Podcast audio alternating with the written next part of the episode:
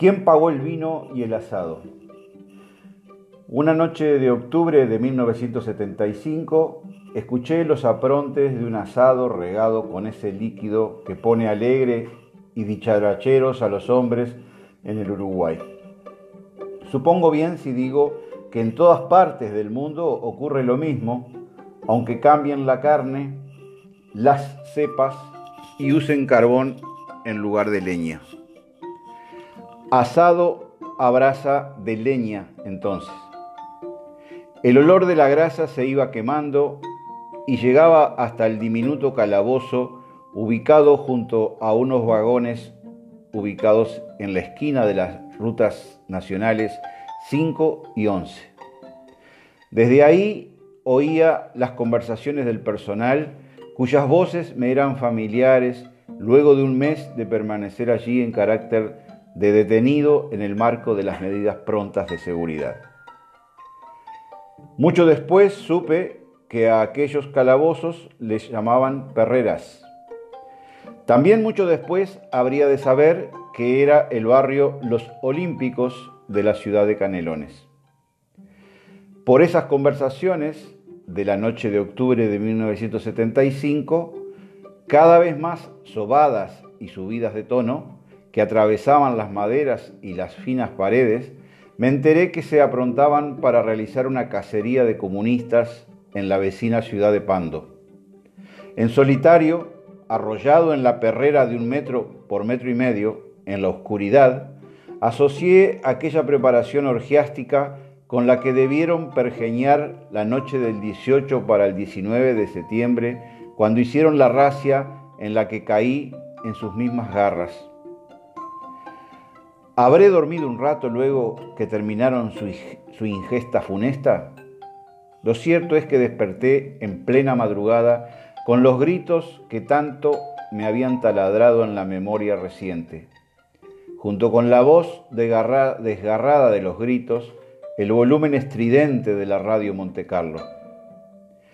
Es un lugar común recordar, a quienes pasamos por estas circunstancias, que lo peor era oír los gritos de los compañeros almas, de los iguales, de los compadres de la vida desde ese día y para siempre, porque a ellos les ocurría lo mismo cuando oían mis gritos.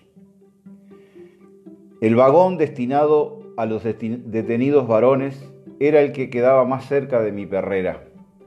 El vagón para las mujeres estaba un poco más retirado, por eso escuché nítidamente las voces que insistían sobre Daniel Pasos.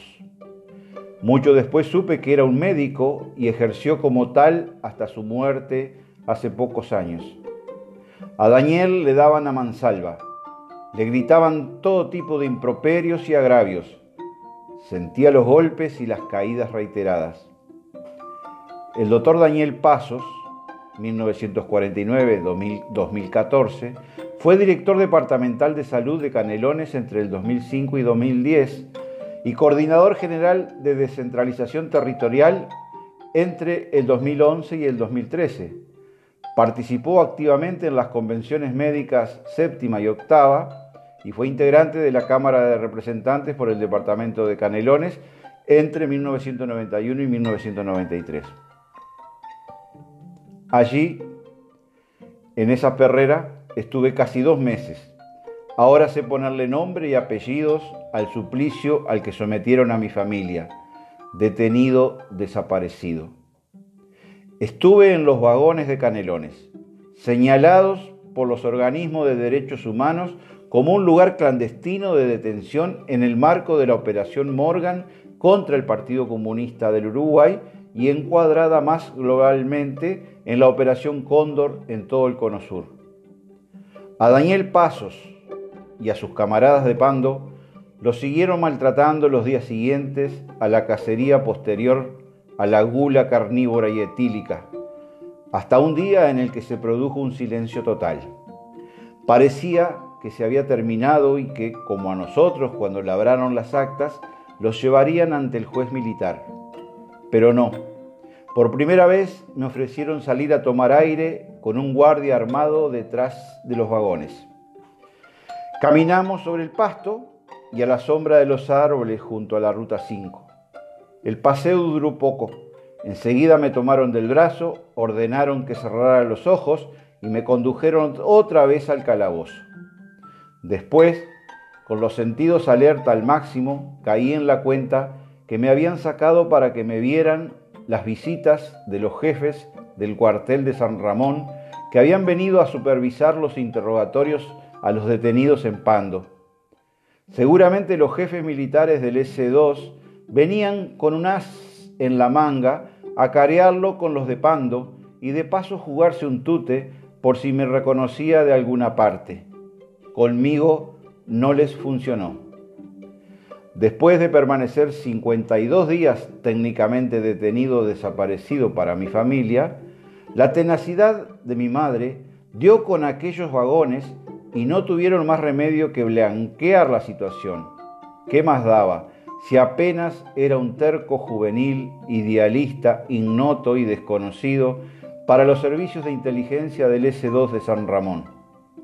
De allí me llevaron al cilindro municipal de Montevideo y allí, siete meses después, protagonicé la fuga contada en Faltan Cuatro.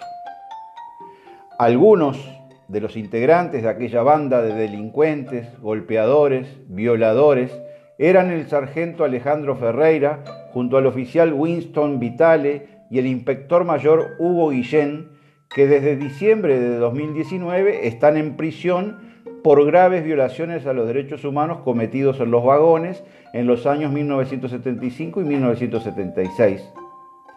Aunque en marzo de este año 2020 antes que entrara la pandemia al Uruguay, el juez de primer turno de Canelones les dio prisión domiciliaria por problemas de salud.